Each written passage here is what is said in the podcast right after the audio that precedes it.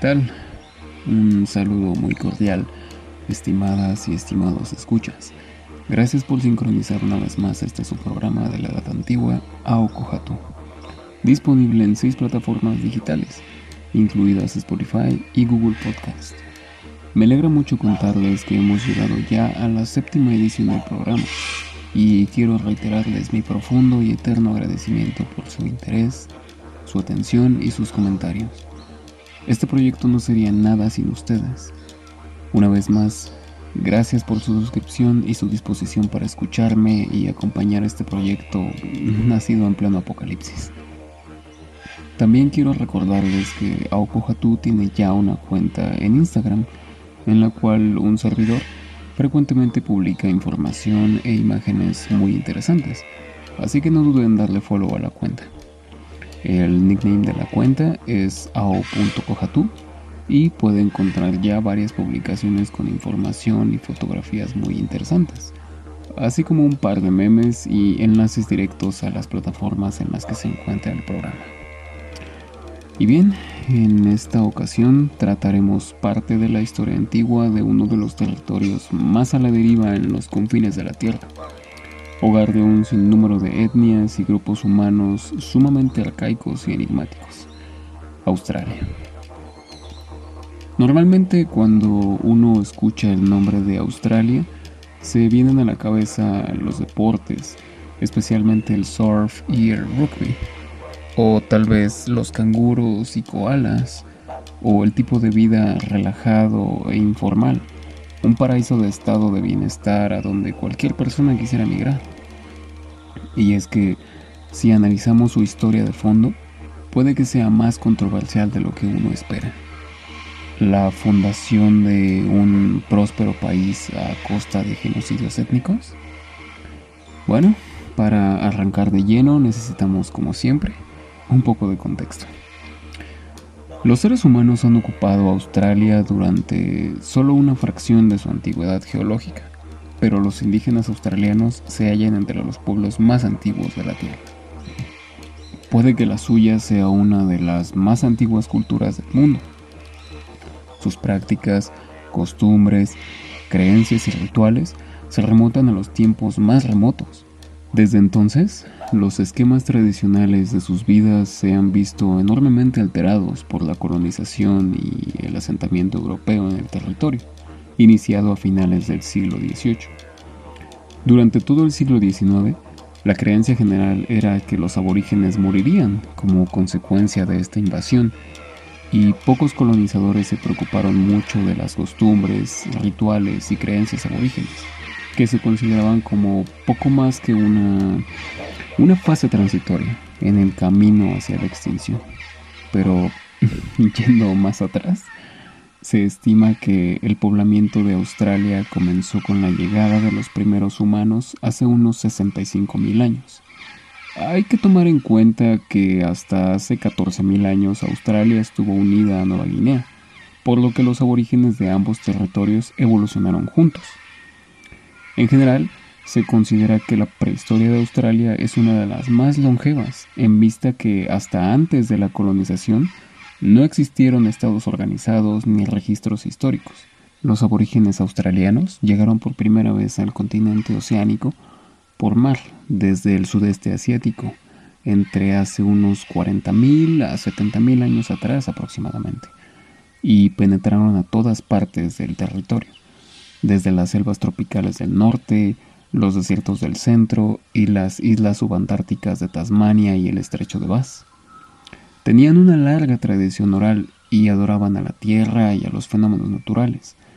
Y en general, estos grupos estaban ampliamente relacionados y todos hablaban idiomas de la familia de lenguas austronesias. Se sabe que algunos pueblos del norte del territorio tuvieron contacto con otros pueblos de Asia, como algunos reinos de la actual Indonesia. En historiografía, la prehistoria de Australia es el periodo entre la primera habitación humana del continente hasta el periodo de la colonización. Este periodo se ha estimado de diversas maneras, y la mayoría de las pruebas bioarqueológicas sugieren que se remonta a entre 50.000 y 65.000 años, según los resultados de los estudios más recientes, realizados por investigadores especializados como Billy Griffiths, autor de Deep Time Dreaming, Uncovering Ancient Australia, o Chris Clarkson. Considero que es necesario aclarar el porqué de este nombre. Esta era se conoce más como prehistoria que como historia, debido a la falta de documentación escrita de los eventos humanos. Y como no se desarrolló ninguna tecnología del metal, todo este periodo cae en la edad de piedra. En general, se ha sostenido que Australia, a diferencia de Nueva Guinea, no ha tenido un periodo neolítico, con un estilo de vida de cazadores-recolectores que continuó hasta la llegada de los europeos. Aunque hay evidencia de gestión de la tierra mediante prácticas como la agricultura del palo incendiario, en la cual, a modo de antorcha, se utilizaban palos ardientes para quemar la maleza y en algunos casos la piscicultura y asentamientos permanentes. Parece que la mayor concentración de pueblos estuvo centrada alrededor de la unión de los sistemas fluviales Murray-Darling, en el sureste, donde se han descubierto varios grandes lugares de enterramientos rituales y sistemáticos. Estos yacimientos incluyen el pantano Coldall, Snaggy Bend, Boon y Ronca en el río Murray y es probable que futuras excavaciones proporcionen una abundancia similar de yacimientos en los ríos Lachian y Darling. Las excavaciones arqueológicas recientes han revelado la existencia de un complejo sistema de rutas comerciales y culturales que abarcaron todo el continente. Así, la en sus tiempos altamente compartida creencia de que los aborígenes eran nómadas con poco o ningún significado social y estructura cultural queda cada vez más desacreditada. Ya en tiempos muy primitivos poseían sistemas sofisticados de uso y control de la tierra, y, similar a los nativos americanos de los Estados Unidos, habían desarrollado una sociedad altamente ritualizada en la que la vida diaria existía en simbiosis con el universo. Eran los cuidadores de su entorno y sus más sensibles conservacionistas. A finales de los 60 fueron excavados los restos esqueléticos de una mujer joven en un yacimiento cerca del lago Mungo, al oeste de Nueva Gales del Sur.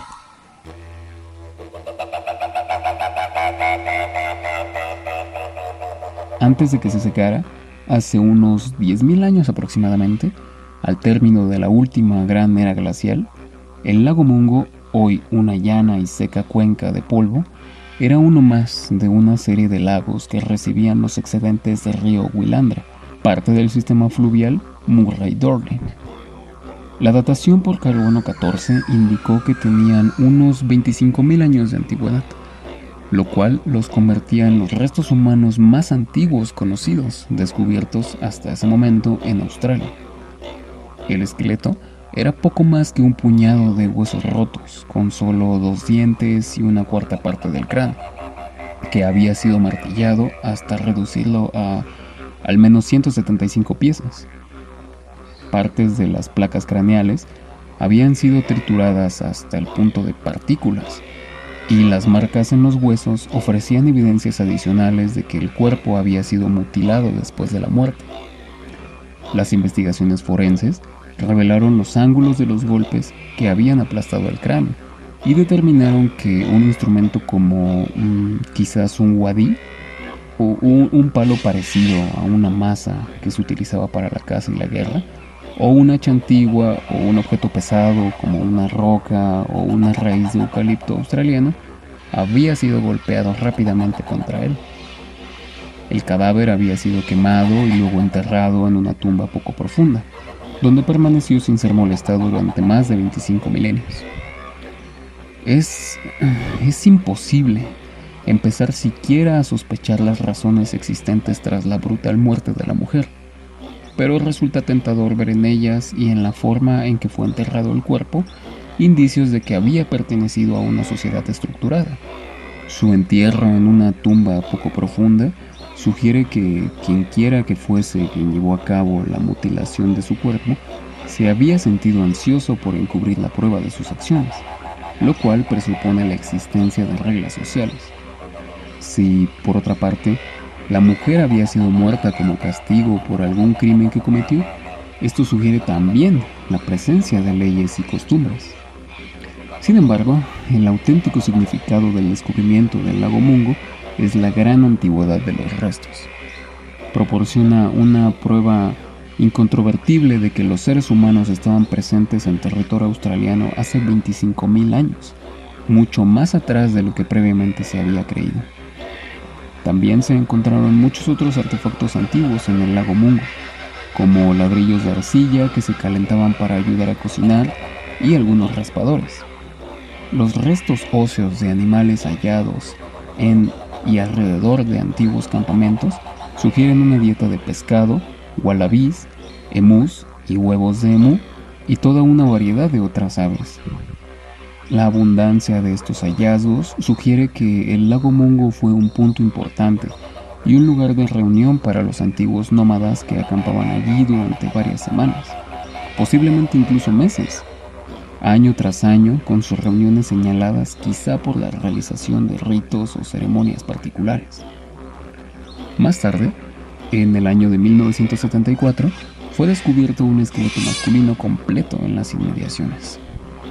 También era joven, pero, al contrario que el primer descubrimiento, el cuerpo había sido enterrado cuidadosamente. No había sido mutilado ni quemado. En vez de ello, se hallaron huellas de ocre, evidencia de decoración funeraria, incrustadas en los restos. Las manos estaban cuidadosamente dobladas sobre el pecho. El cuerpo había sido enterrado con dignidad lo cual significaba que pudo tratarse de una persona con alto estatus. Otra indicación más de una sociedad ordenada.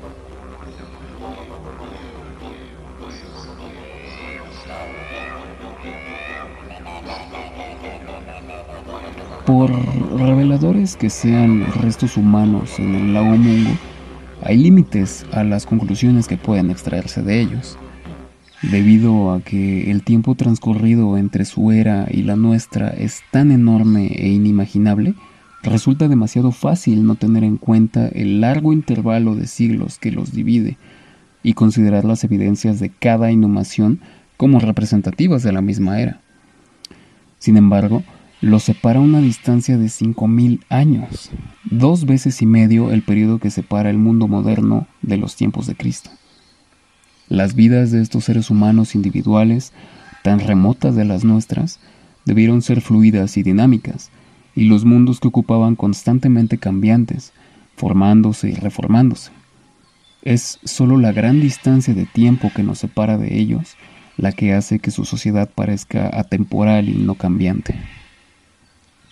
Los arqueólogos han hecho retroceder cada vez más la fecha en la que los humanos entraron por primera vez en Australia. Antes de los 60, como hemos visto, se suponía que la gente llevaba habitando el continente australiano desde hacía solo 6.000 años. Con el primer descubrimiento del lago Mungo, esta cifra saltó espectacularmente a 25.000 años. El segundo la extendió aún más, y en los 80 la cifra había retrocedido hasta los 40.000 años. Luego, a principios de los 90, se produjo el descubrimiento de los restos de un esqueleto masculino en el pantano Cow, en el río Murray, que se estimó tenía al menos 60.000 años de antigüedad. Los arqueólogos empiezan a decir desde hace un par de años que los aborígenes llevan en Australia tanto como 100.000 o incluso 120.000 años. Oculto por la corteza continental quemada por el sol, hay un enorme museo de riquezas arqueológicas, pero la ciencia de medir el pasado histórico de Australia es algo reciente, ya que las primeras excavaciones serias no se emprendieron sino hasta después de la Segunda Guerra Mundial, e incluso hoy solo se efectúan un puñado de excavaciones al año. Sin embargo, en el meticuloso y a veces no gratificante trabajo de la arqueología, el descubrimiento sensacional puede depender tanto de un único hallazgo al azar como de años de estudio académico. Aunque el ritmo de la investigación arqueológica se ha acelerado considerablemente en años recientes, la prehistoria de Australia permanece todavía en su mayor parte inexplorada. ¿Quién puede decir qué misterios siguen ocultos en la parte central de Australia que ha sido ocupada por los pueblos aranda durante decenas de miles de años? qué secretos se ocultan debajo del territorio Pitjantjantjara al noreste. Y la principal pregunta que todavía tiene que ser respondida. ¿De dónde procedieron originalmente los pueblos aborígenes? ¿Cuándo y de qué modo alcanzaron Australia? Según las evidencias arqueológicas, el primer pueblo que alcanzó este territorio lo hizo durante la última glaciación del Pleistoceno, cuando la expansión de las láminas de hielo polares atrapó enormes cantidades de agua, haciendo descender el nivel del mar en todo el planeta en unos estimados 60 metros. Quedaron expuestos una serie de puentes de tierra y los canales entre las islas se hicieron poco profundos. Australia formó una masa de tierra única, Sahul, con Nueva Guinea al norte y Tasmania al sur. Las aguas que separaban Australia del sudeste de Asia eran menos angostas de lo que son hoy. En particular, el descenso del agua del mar debió de acortar y hacer menos profundos los pasos marinos entre las islas más meridionales del sudeste de Asia, dejándolos como máximo en unos 16 kilómetros. La migración humana debió de haberse producido a lo largo de las extensas cadenas de islas desde el continente asiático, en un proceso que debió producirse en un periodo de tiempo más largo que corto. El canal más ancho que había que cruzar era el que separaba la isla de Timor del resto del continente australiano. La línea de la costa no era visible desde Timor, pero es posible que los habitantes de este territorio supieran leer en las mareas y en la formación de las nubes y se dieran cuenta de que había tierra firme más allá del horizonte. Es posible que incluso captaran el humo de los incendios provocados por las tormentas eléctricas, visibles desde grandes distancias. Quizá los primeros en asentarse fueron emigrantes accidentales, pescadores cuyas primitivas embarcaciones fueron arrastradas por las corrientes y empujadas hasta tierra continental. Una segunda teoría argumenta que el cruce no ocurrió por mar en este canal que separa a Timor de Australia, sino en el ahora sumergido puente de tierra que unía a Nueva Guinea con Australia. Y una vez establecidos los nuevos habitantes, viajaron a lo largo de las costas y siguieron el curso de los ríos hacia el interior. Y durante miles de años, mientras existían los puentes de tierra y las aguas poco profundas, las migraciones posteriores siguieron las mismas rutas, empujando a los grupos anteriores a las partes más alejadas del país. La teoría sostiene también que los aborígenes tasmanios eran descendientes directos de estos ocupantes que se retiraron ante el avance de los recién llegados, específicamente de los que se dirigieron al sur. Y cuando se inundó el puente de tierra que unía a Tasmania con tierra australiana continental, quedaron totalmente aislados. Existe también una tercera teoría que sostiene que, lejos de haber sido poblada por un proceso migratorio, Australia fue también una cuna de la humanidad. Dice que los remotos antepasados de los aborígenes se desarrollaron separadamente y en paralelo a las especies protohumanas de África, y posteriormente se dispersaron hacia el norte, a Asia. Se han planteado algunos argumentos arqueológicos tentativos para sugerir que esta proposición no es en absoluto ridícula, pero el peso de las evidencias pues parece estar en su contra.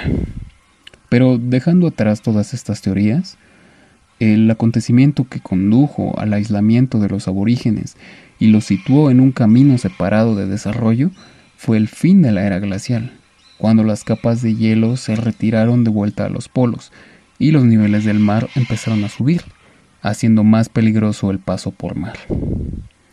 Hace unos 10.000 años, los puentes de tierra que unían Australia con Nueva Guinea y Tasmania desaparecieron bajo las aguas en lo que ahora son el estrecho de Bass y el estrecho de Torres, y los aborígenes se vieron virtualmente aislados de toda influencia externa. Sin embargo, algunos grupos del norte del territorio parece que tuvieron algunos vínculos culturales con Melanesia, pero nunca desarrollaron el uso del arco y la flecha, que formaban una parte importante de la vida en Nueva Guinea. Hubo otro contacto de quizá no más de mil años de antigüedad con pescadores y comerciantes de Sulawesi, y se cree que los comerciantes chinos también llegaron a conocer esta parte del mundo. Pero en general la civilización australiana se dejó para que se desarrollara por su cuenta. La evidencia arqueológica de depósitos de ceniza encontrados en el mar de Coral, al norte de Australia, indica que el fuego ya era una parte significativa de la vida de los aborígenes durante casi 100.000 años antes de Cristo. Y durante los últimos 70.000 se hizo más frecuente, con un extenso uso como herramienta para la caza, abrirse paso por el bosque impenetrable, estimular el crecimiento de plantas comestibles y forraje para presas, eliminar plagas, con fines ceremoniales, para la guerra o simplemente para limpiar el paisaje.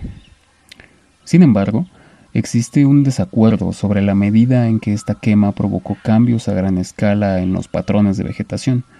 En su obra, The Biggest State on Earth, How Aborigines Made Australia, el historiador Bill Gamesh afirma que fue por obra humana que los densos bosques tropicales se convirtieron en bosques escleróficos y pastizales, y las especies tolerantes al fuego se volvieron más predominantes, en particular el ya conocido eucalipto, la acacia y los pastos altos. Los cambios en la fauna fueron aún más dramáticos, ya que la megafauna desapareció totalmente y muchas otras especies pequeñas también comenzaron a desaparecer. Se estima que en total se extinguieron alrededor de 60 vertebrados diferentes, incluidos los diprotodontes, marsupiales herbívoros de 2 metros de altura habitantes de los lagos, muy parecidos a los hipopótamos actuales, varias aves grandes no voladoras, como el emú gigante, que solo le ganaba en envergadura el hoy también extinto moa de Nueva Zelanda, distintos lagartos, un gran número de diferentes especies de canguros carnívoros, las gigantescas serpientes del género Wonambi, con ejemplares que normalmente alcanzaban los 5 metros de largo, las Melolania, tortugas del tamaño de un coche pequeño, entre otras especies animales. Pero la causa directa de las extinciones masivas es incierta. Pudo haber sido el fuego, la caza, el cambio climático o una combinación de todos estos factores, y el grado de injerencia humana en estas extinciones es todavía un tema de discusión, ya que algunas investigaciones recientes indican que los aborígenes y la megafauna coexistieron durante al menos 17.000 años. Los últimos 5.000 años se caracterizaron por una mejora general del clima y un aumento de la temperatura y las lluvias, pero sobre todo por el desarrollo de una estructura social tribal sofisticada. A lo largo de decenas de miles de años desarrollaron una íntima relación con la Tierra, que sigue siendo el núcleo de todas sus creencias y costumbres. Pese a la considerable diversidad cultural de los muchos grupos, todos comparten una creencia en el ensueño o la ensoñación, como a veces se le llama, que es la base de la creación.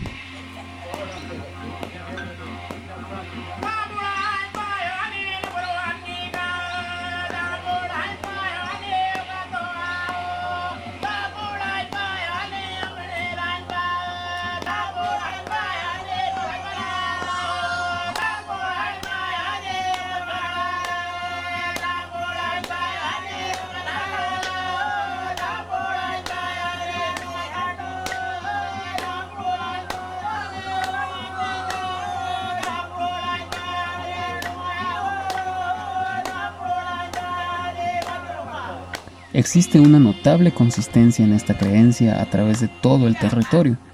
Independientemente de a dónde se mire, la ensoñación, conocida como Alityara por los pueblos Aranda de Australia Central, como Bugari por los Karadjiri de la región de Kimberley, como Wongar por los pueblos Murgin de la tierra de Arnhem y como Yidin por los Yungares es el dogma central de la sociedad y la cultura aborigen.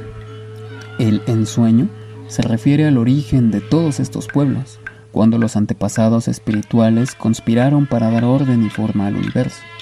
El ensueño dio origen a las normas tribales y comunitarias.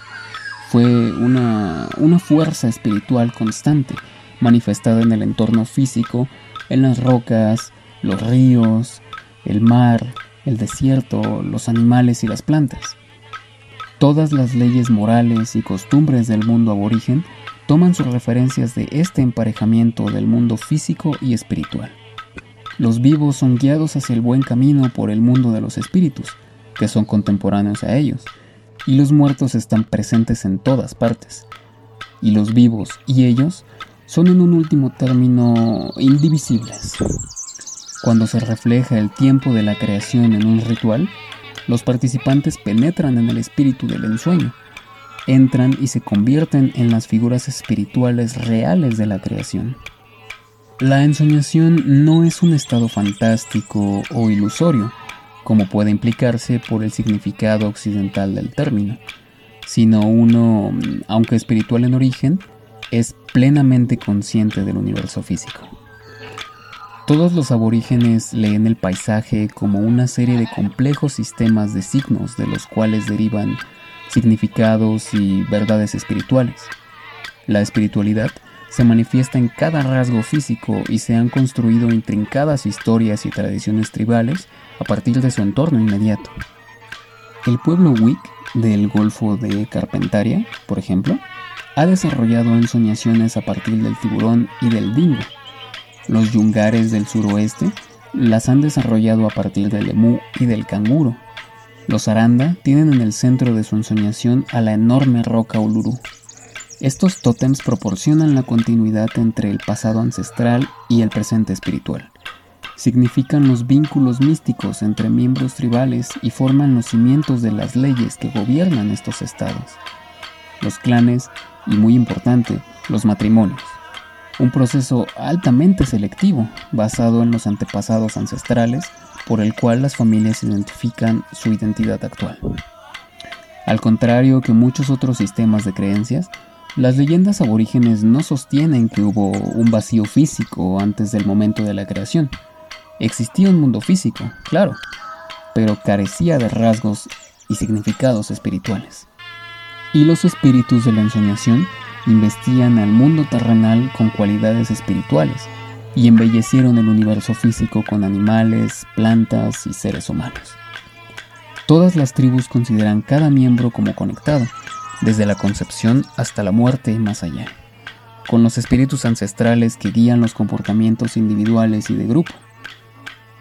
Ahora, sobre la organización tribal, antes de la colonización europea, los aborígenes tenían muy pocas posesiones, debido principalmente a su seminomadismo. Las tribus, cuyo número variaba entre unos cuantos cientos a un par de miles de individuos, estaban formadas por grupos familiares y clanes, que eran razonablemente autónomos dentro del colectivo más grande. De hecho, puede que la tribu nunca llegara a unirse en su totalidad, ni siquiera en ocasiones ceremoniales, mientras los grupos familiares iban de un lado para otro dentro del mismo país o estado. Casi todos los miembros de la sociedad estaban casados. Los hombres se casaban habitualmente entre sus 20 y sus 30, aunque esto no impedía las relaciones sexuales más tempranas y también era común que un hombre tomara una segunda esposa a la edad de 50 o 60, por lo que la gama de edades de la descendencia podía llegar a ser muy amplia. El matrimonio tenía lugar entre miembros de los grupos considerados totémicamente compatibles, aunque distintas leyes gobernaban el matrimonio en diferentes circunstancias tribales. Las líneas ascendentes se veían siempre implicadas, pero había cierto grado de flexibilidad y hombres y mujeres podían a veces casarse fuera de su grupo tribal. Sin embargo, se consideraba que todos los matrimonios influenciaban la estructura social, de modo que la determinación de las líneas sanguíneas tendría un peso significativo, y la costumbre tribal era fuertemente observada. Las tribus estaban organizadas o bien por sus líneas patriarcales o bien por las matriarcales. En general, los hombres eran cazadores, mientras que las mujeres se dedicaban a recolectar comida. La segregación por género también se podía observar en los rituales. Por ejemplo, en las actuaciones nocturnas de danzas y cantos comunales, los hombres solían representar las danzas miméticas, mientras que las mujeres proporcionaban el acompañamiento rítmico. Además, tanto hombres como mujeres realizaban en secreto ceremonias específicas de su sexo. Hablando en general, las mujeres eran tratadas con un cierto grado de brutalidad. Se creía que la concepción se producía a través de los espíritus y no se efectuaba ninguna conexión directa con las relaciones sexuales. Así, se pensaba que el hombre no tenía ningún papel en la procreación. El aborto era ampliamente practicado y de hecho se recurría al infanticidio para mantener bajo el número de individuos del clan en tiempos de escasez. Y los niños, que eran una carga, eran abandonados para que murieran. Estas brutales técnicas eran vistas como necesarias para la supervivencia de la tribu, al igual que las mutilaciones rituales y la circuncisión. La existencia cazadora-recolectora de los aborígenes estaba caracterizada por el intercambio, la reciprocidad y la retribución. El intercambio era el simple trueque de artículos de igual valor. La reciprocidad, practicada tanto por los individuos como por las comunidades, implicaba el dar regalos y el incurrir en deudas que nunca eran canceladas, sino que se iban acumulando hasta formar un complejo sistema de intercambio. La retribución era el sistema por el cual se tomaba el desquite por las malas acciones, y buena parte de ella la efectuaban los hombres mágicos. Estas prácticas formaban la base de la cohesión tribal y las leyes por las que se gobernaba la gente. No había instituciones legales o de adoración, sino que ambas se constituían orgánicamente y estaban firmemente prescritas por el Estado al cual pertenecían los elementos tribales. Los espíritus y la autoridad residían en el propio estado, y si la gente era expulsada de él, se marchitaba y moría, lo que constituía la certificación misma de su existencia. Los custodios de la tribu eran todos los miembros de la misma, pero en particular los ancianos y hombres y mujeres sabios que tenían varios nombres y características, también considerados indivisibles del conjunto. Podían ser sanadores, como los Marjidigbu de los Gungingu o los Gingin del desierto occidental. No eran los mismos que los Mangorang y los Mabamba, hombres listos que poseían los poderes de la hechicería. La mayoría de las más conocidas figuras de hechiceros son los Kurdacha, que se creía poseían cualidades parecidas a las de los espíritus, se movían furtivamente por la noche y podían cambiar de forma para asegurarse la retribución tenían el poder de impulsar a los individuos a la muerte por el simple acto de apuntarles con un hueso. Cantaban en secreto sobre este hueso para depositar una maldición sobre su víctima, y eran utilizados con gran frecuencia como vengadores de malas acciones y podían extirpar lo que ellos llamaban venenos mágicos de un individuo que había sido cantado o maldecido. La mayoría de los Kurdacha eran hombres, pero también podían ser mujeres, y su nombre significaba pie de pluma, ya que llevaban zapatillas hechas de piel y plumas de emú para borrar toda huella de su presencia. Los espíritus y la ley de los pueblos eran inclusivos y se plasmaban en ceremonias como los corroborís, ocasiones no sagradas cuya finalidad era la diversión y el relajamiento. Otras ceremonias eran secretas y solo asistían a ellos los hombres iniciados, la danza tribal era mimética del universo físico y no simplemente representativa. Cuando, por ejemplo, se representaba a un canguro en una ceremonia, los actuantes no imitaban al canguro, sino que invocaban a su espíritu. La correlación entre la tribu y el canguro pudo ser aún más fuerte y más práctica. La sociedad pudo haber aprendido técnicas de supervivencia a través de observar el comportamiento de las manadas de canguros, que de hecho no es muy distinta de la organización social de muchas tribus e incluye hábitos de migración que definen claramente los límites territoriales. En la vida cotidiana, cada miembro de la tribu era investido con una responsabilidad personal hacia el bienestar comunitario. Y aunque existían divisiones, todos contribuían.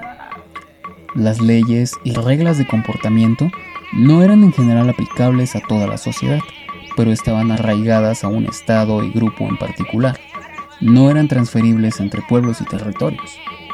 Si los miembros de una tribu se extraviaban en el territorio de otra, se enfrentaban de inmediato a la ley de esa tribu, lo cual significaba que los individuos permanecían a todos los efectos dentro de su propio estado. Dentro de las tribus, los aborígenes se atenían a reglas muy firmes de propiedad, Dada la significancia espiritual otorgada a los lugares, esto no es en absoluto sorprendente. La utilización del entorno implicaba una compleja mezcla de creencias y explotaciones. Los Aranda, por ejemplo, dejaban a un lado importantes lugares ceremoniales, conocidos como Maracutala, dentro de los cuales estaba prohibida la caza. Estas áreas estaban habitualmente señaladas por indicadores naturales donde los espíritus eran activos, como una cueva o una charca. Esto significaba que se convertía a todos los efectos en una reserva de caza, que protegía una importante fuente de sustento para la tribu contra una caza excesiva. Así, el maracutala servía tanto a una función religiosa como económica. Casi todas las sociedades eran seminómadas, y sus migraciones estaban confinadas dentro de zonas tribales específicamente delineadas. En las zonas áridas, los grupos se movían de charca en charca a lo largo de caminos bien definidos y rara vez se establecían campamentos. En las áreas más fértiles, los campamentos eran reconocidos como lugares particulares, casi siempre cercanos al agua. El grupo acampaba en ellos en ciertas épocas del año, a menudo cuando una fuente de comida en particular se hacía disponible en aquel lugar. Por ejemplo, los Gayagún actuales en Nueva Gales del Sur viajaban cada año a las montañas nevadas, o Snowy Mountains, siguiendo la migración anual de la polilla bogong, la cual consideran una delicia gastronómica. Celebraban un auténtico festín durante varios días y a veces hasta semanas, y participaban en importantes ceremonias antes de regresar a las llanuras que eran su hábitat normal. Algunos grupos como los Weipa, en la península del Cabo York, y algunos otros de la tierra de Arnhem parecen haber cambiado menos a menudo. Construían chozas en la orilla, justo en el borde del agua, donde podían cosechar la abundante vida marina que era la base de su dieta, sobre todo las anguilas. En la estación húmeda, se trasladaban a terrenos más altos y regresaban a la costa cuando cesaban las lluvias. Pero en la playa, construían montículos con las conchas desechadas de los crustáceos que pescaban, y aunque su significado es aún incierto, parece que marcan el esquema regular de sus movimientos y incluso puede significar su uso y custodia permanente del territorio. Muchas de las tribus erigían chozas o refugios de corteza, a menudo llamados mia mia, de construcción sencilla para su uso durante el tiempo frío o lluvioso. En el norte, donde era necesario protegerse contra las lluvias monzónicas, se construían a menudo sobre pilotes, mientras que en las partes áridas del país eran comunes los cortavientos de matorrales. Durante el buen tiempo, la mayoría de aborígenes preferían dormir al aire libre. Sus ropas eran mínimas, aunque solían llevarse ponchos o capas de piel o pelo como protección contra el frío. En lo concerniente a las relaciones intertribales, los estados tribales irradiaban normalmente a partir de puntos de referencia significativos, como charcas o villabongs. Los villabongs son mm, brazos de ríos que terminan en un punto ciego. Alternativamente, las tribus podían quedar delimitadas por barreras naturales, como ríos u otros cursos de agua. El puerto natural donde en la actualidad se alza Sydney, por ejemplo, formaba el límite entre dos grupos tribales. Parece que raras veces entraron en contacto uno con el otro, y hablaban lenguajes completamente diferentes, aunque podían verse claramente a través del agua. Si bien los límites entre estados no estaban en absoluto siempre tan bien definidos, su demarcación era perfectamente conocida y comprendida por todos los miembros tribales. A veces, los límites de los estados vecinos se superponían, y en estas zonas los miembros de ambas tribus se reunían siempre que la ocasión lo ameritaba, para discutir asuntos de interés mutuo y solventar pues temas importantes. Cazar y forrajear al otro lado de los límites intertribales estaba permitido con previa petición, y las peticiones raras veces eran rechazadas por la simple razón de que podía invocarse la reciprocidad en tiempos de carestía. Las invasiones traían consigo una respuesta inmediata e incluso violenta o desatar la guerra según dictara la ley habitual. Sin embargo, los desacuerdos se resolvían muy a menudo de forma ritual, ya fuera en un corroborí general o una reunión intertribal de los ancianos una vez satisfecha la retribución. Me parece pertinente aclarar en este punto que las tribus no tenían ningún interés en expandir sus estados o conquistar otros. Sin embargo, el sistema intertribal se rompió trágicamente con la llegada de los colonizadores blancos, que no apreciaban el significado totémico de las tierras tribales o lo intrincado de las relaciones entre tribus. Y cuando los grupos fueron empujados fuera de sus estados y asentados permanentemente en tierras adyacentes, estallaron los mayores y más violentos disturbios en toda la historia aborigen. Aquí no pudo satisfacerse la retribución, y probablemente resultaron muertos más aborígenes en la guerra en los 200 años posteriores a la llegada de los europeos que en los anteriores 60.000 de su existencia. Solo recientemente hemos empezado a entender lo intrincado de los sistemas de intercambio aborígenes. En el pasado, la participación en una economía comercial era considerada muy avanzada para sus primitivas vidas, según los especialistas. Sin embargo, recientes investigaciones arqueológicas han puesto al descubierto evidencias de una compleja interacción de intercambios que vinculaban unas tribus con otras a todo lo largo y ancho del país. Por ejemplo, se descubrieron perlas del noreste de Australia en yacimientos a cientos de kilómetros de distancia, mientras que conchas del extremo norte eran intercambiadas a lo largo de todo el país y han sido halladas en el sur de Australia a más de 3.000 kilómetros de su fuente. Poco se sabe de las rutas reales que seguía este antiguo comercio, pero es claro que no se trataba de una clase mercantil viajera. La existencia de una red de intercambio implicaría la velocidad a la que la noticia del desembarco de los colonizadores en 1788 pasó de tribu en tribu. Pero, continuando con un poco más de vida cotidiana, aunque es bien sabido que los aborígenes experimentaron un profundo vínculo espiritual con la Tierra, otra mala interpretación ampliamente difundida es que no tenían ningún impacto sobre el entorno, puesto que simplemente cazaban y recolectaban la comida que necesitaban y luego se trasladaban a otro lugar. Al igual que con los nativos americanos de Estados Unidos, este dista mucho de ser el caso. Sus actividades de caza a lo largo de los miles de años que han habitado el continente han producido efectos de gran alcance sobre la constitución del paisaje y su fauna. Aunque el factor más importante en la extinción de la megafauna fue sin duda el extenso cambio climático que se produjo al final de la era glacial, la caza igualmente fue un factor. Pero fue la aparición del dingo lo que tuvo un efecto más devastador sobre la vida salvaje. El dingo, probablemente nativo del sureste de Asia, lleva en Australia solo entre 5.000 y 3.000 años, y su presencia puede explicarse a través de los lazos comerciales entre las tribus aborígenes del norte y los pescadores de Indonesia. Aunque nunca completamente domesticado, este canino vivió en íntima proximidad con los campamentos aborígenes.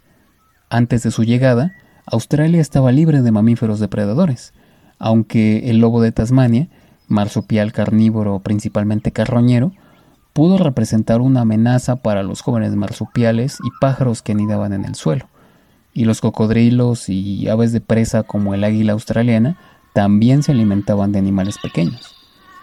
En competencia por las mismas fuentes de alimento y siendo más rápido y moviéndose en manadas, el dingo superó pronto al lobo de Tasmania, que desapareció de tierras australianas hará unos 3.500 años aproximadamente, pero sobrevivió en Tasmania, que estaba libre de dingos, hasta mediados del siglo pasado. Aunque los aborígenes trataban la tierra con respeto, como el centro de su mundo espiritual, también la modelaban de acuerdo a sus necesidades materiales y culturales. No cultivaban la tierra, ni plantaban o recolectaban cosechas, pero sí despejaban zonas sustanciales por medio de la quema. Sin embargo, esta quema desde hace miles de años forma parte integral de la supervivencia de algunos ecosistemas australianos. El fuego ocasionado por algunas tormentas eléctricas rejuvenece los prados y los bosques. Por ejemplo, el extenso bosque de Carry, en el sureste, que depende del calor para que las semillas de los árboles se abran. Solo en años recientes los trabajadores forestales han llegado a reconocer la función positiva de las quemas y a través de su ejecución controlada pueden invertir la más grande de las crisis ecológicas de Australia, la degradación del suelo y el envejecimiento de los bosques. Parece que quemando la tierra, los aborígenes actuaban como controladores y primitivos conservacionistas del territorio, protegiendo de la desertificación los prados de los que dependía su supervivencia. Pero el fuego no era solo una técnica importante para el control de tierras, sino un instrumento efectivo para la caza, ya que los animales quedaban atrapados dentro de un círculo de llamas en el que se dejaba una pequeña salida, pero vigilada por cazadores con lanzas y boomerangs que derribaban a las presas que intentaban escapar. El fuego se usaba como fuente de calor y para cocinar. Se cocinaba sobre sencillas fogatas al aire libre e implicaba asar carcasas enteras sin despellejar, aunque también era común el uso de hornos. Durante los meses fríos en Tasmania, los aborígenes dormían en pequeños grupos separados por pequeñas fogatas, y al igual que los aborígenes continentales, habían dominado las habilidades rudimentarias de cocinar, pero ellos no sabían provocar el fuego, sino que tomaban las llamas de los incendios por tormentas eléctricas, que mantenían encendidos mediante palos y antorchas, y de hecho cada tribu mantenía siempre una antorcha encendida con ella. Aunque los aborígenes no desarrollaron técnicas industriales más allá de la fabricación de piedra, el fuego era un importante proceso de fabricación. La cabeza del hacha cod, común entre los pueblos del sureste, era fabricada aplicando fuego a una saliente de granito. La roca era luego rociada con agua para enfriarla rápidamente, y las piezas fracturadas producidas por el proceso de calentarlas y enfriarlas eran luego modeladas y afiladas por ambos lados hasta formar la cabeza del hacha. Dos de tales trozos de la afilada piedra eran cementados luego extremo contra extremo con la goma de un árbol hierba, una planta endémica de Australia, y fijados al extremo de un palo de madera de unos 30 centímetros de largo. Juntos, la cabeza del hacha y el mango pesaban cerca de medio kilo. La técnica de fabricación de esta hacha es relativamente reciente y es muy probable que se originara entre las tribus del sureste hace unos 3.000 años aproximadamente. Pero mucho más antigua y extensa era la técnica de fabricación percusiva cartana, utilizada ya al menos hace 30.000 años. Estas hachas cartana eran fabricadas a partir de guijarros y piedras pequeñas, y solo se trabajaba una cara, que era golpeada, raspada y lascada con otra piedra. La cabeza era fijada al mango con una resina extraída de las semillas trituradas de la planta Spinifex y asegurada con una cuerda de fibra. Hace unos 6.000 años empezaron a ser usados instrumentos de piedra más finamente trabajados, conocidos como microlitos, los cuales eran pulidos además de lascados, e incluso se fabricaban toscos cuchillos con los bordes aserrados. Además del boomerang, que en cualquier caso parece que tenía una función más ceremonial que para su uso en la caza o la guerra, las armas y herramientas aborígenes parecen toscas al lado de las otras culturas cazadoras recolectoras comparables. Las lanzas se utilizaban principalmente para cazar, pero también se usaban para pescar. Pero también se utilizaban complejos sistemas de trampas y presas para atrapar a los peces, sobre todo al norte de Nueva Gales del Sur y en la tierra de Arnhem, mientras que en la costa oeste se utilizaban anzuelos. Y en lo que respecta a las redes, estas eran utilizadas en todas las regiones costeras y fluviales. La relativa escasez de artefactos puede conducir a la suposición de que la lucha por la supervivencia dejaba muy poco tiempo en la vida tradicional para las actividades culturales. Ciertamente, no se ha hallado cerámica ni uso decorativo de los metales en Australia, aunque hay toda una colección de adornos de conchas y hueso. Cualquier conclusión de este tipo, sin embargo, queda desmentida por la sorprendente variedad del arte aborigen, la cual tomó muchas formas. Hombres y mujeres decoraban sus cuerpos con ocre y sangre en esquemas rituales para las ceremonias de iniciación, y a veces incluso llevaban elaborados tocados. Desgraciadamente, el conocimiento de muchos de los estilos ceremoniales de pintura corporal se ha perdido. Muchas de las tribus creaban objetos sagrados rituales, como escudos de corteza decorados, postes ceremoniales y figuras talladas, y otros hacían pinturas en ocre sobre hojas de corteza. Pero sin duda, la más abundante forma de arte, hallada en todas partes del continente, son las tallas y pinturas rupestres. Han sido relacionadas muchas miles de galerías de roca, a medida que los arqueólogos catalogan las enormes colecciones que contienen más y más obras maestras ocultas son descubiertas cada año. Como hemos visto hasta este punto, la sociedad aborigen, las costumbres y las creencias se vieron fundamentalmente alteradas por la colonización europea. Como es bien sabido, en los procesos colonizadores españoles y franceses era común el mestizaje, mientras que en los ingleses se optaba por el exterminio o confinamiento de los pobladores originarios. Los primeros invasores creían que tenían derecho de la tierra. A medida que avanzaban hacia el interior, esto pareció darles mano libre para disponer de los aborígenes por cualquier medio que consideraran adecuado. No se hizo ningún intento de comprender los sistemas de valores. Solo cuando la meta de limpieza étnica pareció virtualmente conseguida, vieron los antropólogos y científicos del siglo XIX la necesidad de un estudio sistemático de la raza agonizante, según ellos, y así se abrió un capítulo más macabro todavía, que incluye ladrones de cadáveres y raptores de aborígenes, los cuales los enviaban a los museos de Europa para llenarlos de especímenes de estos últimos cazadores recolectores. La aboriginalidad se vio rota por los invasores mucho antes de que pudiera ser estudiada y comprendida. Los aborígenes sobrevivieron al genocidio, pero el mundo que habitaban ahora era sustancialmente distinto. Incluso aquellos que escaparon a los peores terrores porque vivían en las áreas más remotas ya no podían narrar con plena autoridad la cultura y las costumbres de sus pueblos. No podían contar sus historias sin recurrir a los invasores. Como resultado de ello, la aboriginalidad fue estudiada como si se tratara de un pasado desaparecido. Las cualidades y matices de la existencia aborigen se ven hoy refractadas a través de la experiencia de la invasión. Incluso cuando los aborígenes mismos cuentan sus propias historias, hasta en los lugares donde aún se practican las tradiciones orales y las canciones. Allá donde en su tiempo se cantaban para celebrar la historia de los pueblos y su tierra, hoy lamentan la profanación de sus formas de vida. Las historias todavía recuerdan los tiempos pasados y las creencias tribales, el significado religioso de la tierra todavía existe en las canciones, las actuaciones y el arte, pero los participantes en estos recuerdos sociales viven en condiciones que son muy diferentes a las que vivieron sus antepasados. Las historias, las canciones, las danzas y el arte pueden ser auténticos, pero las referencias se han sumido en el país. Vaya.